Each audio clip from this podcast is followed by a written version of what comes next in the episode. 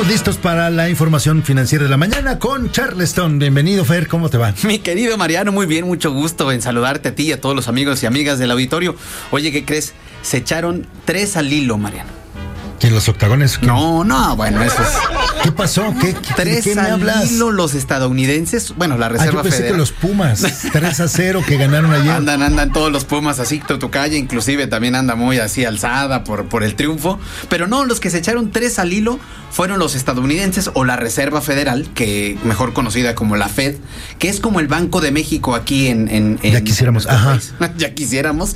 Pero fíjate que tres años sin subir la tasa de interés y el día de ayer subieron su tasa de interés en respuesta a los altos niveles de inflación. Y esto es para que los amigos y amigas que nos están escuchando, Mariano, sepan porque está en todos lados, en todos los medios, en casi todos los periódicos, que los estadounidenses subieron la tasa de interés. Y uno puede decir, oye, ¿y a mí qué? ¿Y por qué la subieron? Yo que si estoy echándome aquí mis tacos tranquilamente en la esquina, ¿cuál es la bronca? La realidad es que es una respuesta a lo que hemos venido platicando de los altos niveles de inflación. Estados Unidos no veía esos niveles desde hace 40 años y ahora la medicina que está aplicando la Fed o digamos el Es Banco amarga. Central es muy amarga. Por lo regular no hay medicinas eh, ricas, pues es precisamente subir la tasa de interés. ¿Y cómo nos puede pegar a nosotros? Bueno, primero que nada, Mariano, cuando el- el- la Reserva Federal de Estados Unidos aumenta la tasa de interés, para los inversionistas en todo el mundo, incluyendo México, América Latina, etcétera, pues es más importante, eh, le, le-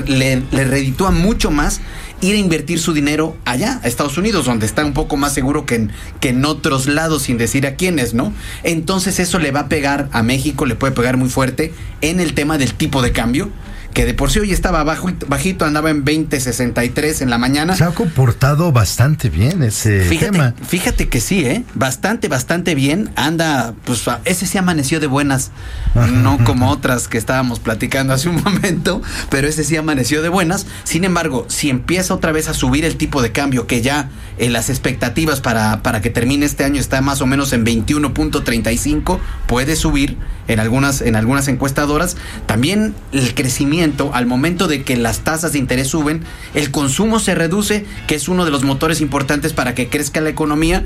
Y ya hay grupos eh, fuertes eh, eh, financieros que dicen que no vamos a crecer más allá del 1.5% en este 2022, mi querido Mariano. Pues bueno, el tema de la guerra sigue siendo también un tema o un factor muy importante que tiene una injerencia directa en los mercados. E- Exactamente, me decía un amigo Tony Hanna que le mando un abrazo y que siempre me invita precisamente a este a muchas eh, reuniones, no, no, no, reuniones reuniones de, para eh, explicar temas económicos. tomar, pues. Le mando un fuerte abrazo allá Tony a donde quiera que ande, que anda por los Estados Unidos, Eh, precisamente que el mundo está convulsionado, Mariano, entre la guerra, entre que vuelven a, a- a- a- a meter a la gente en confinamiento allá en, en China y que puede volver a pegar a los a los niveles de las cadenas de, de producción, pues obviamente sí, el mundo está convulsionado. Mucha gente dice que ya estamos viviendo una tercera guerra mundial financiera y obviamente eso tiene nerviosos a muchos en todo el mundo. En Israel dieron a conocer el descubrimiento de dos cepas nuevas Sí. de COVID, que esperemos que ahí que el, el asunto no, no crezca Exacto. y que sea un poco como la nueva normalidad, de que van a ir apareciendo cepas nuevas, pero que no colapsen ni a la economía o detengan al mundo, ¿no? Eso es lo que esperamos todos para que nuestro bolsillo al menos eh, aguante otros otros añitos, mi querido Pues ya llevas tú ¿cuántos? cuatro al hilo, ¿no? La, o sea, las olas estas de cuatro olas van no, de es- COVID, no ¿no? soy como Octavio que le mandamos un saludo y que presume muchas cosas. Pero cuatro, cuatro olas de COVID ya llevamos. Cuatro olas. Omicron fue la cuarta. ¿no? Exactamente, la cuarta. Y lo anunciamos aquí que ahí venía la cuarta, ¿eh? La cuarta ola. Sí. No otras cosas. Pero ya hasta ahí. Ya hasta ahí no queremos más olas de COVID, ni muere. mucho menos. Gracias, Fer, que estés muy bien. Gracias, mi querido Mariano. Un abrazo para ti y nos vemos en arroba finanzas en fa, en Twitter y en Instagram, arroba finanzas en fa. Gracias, buen día.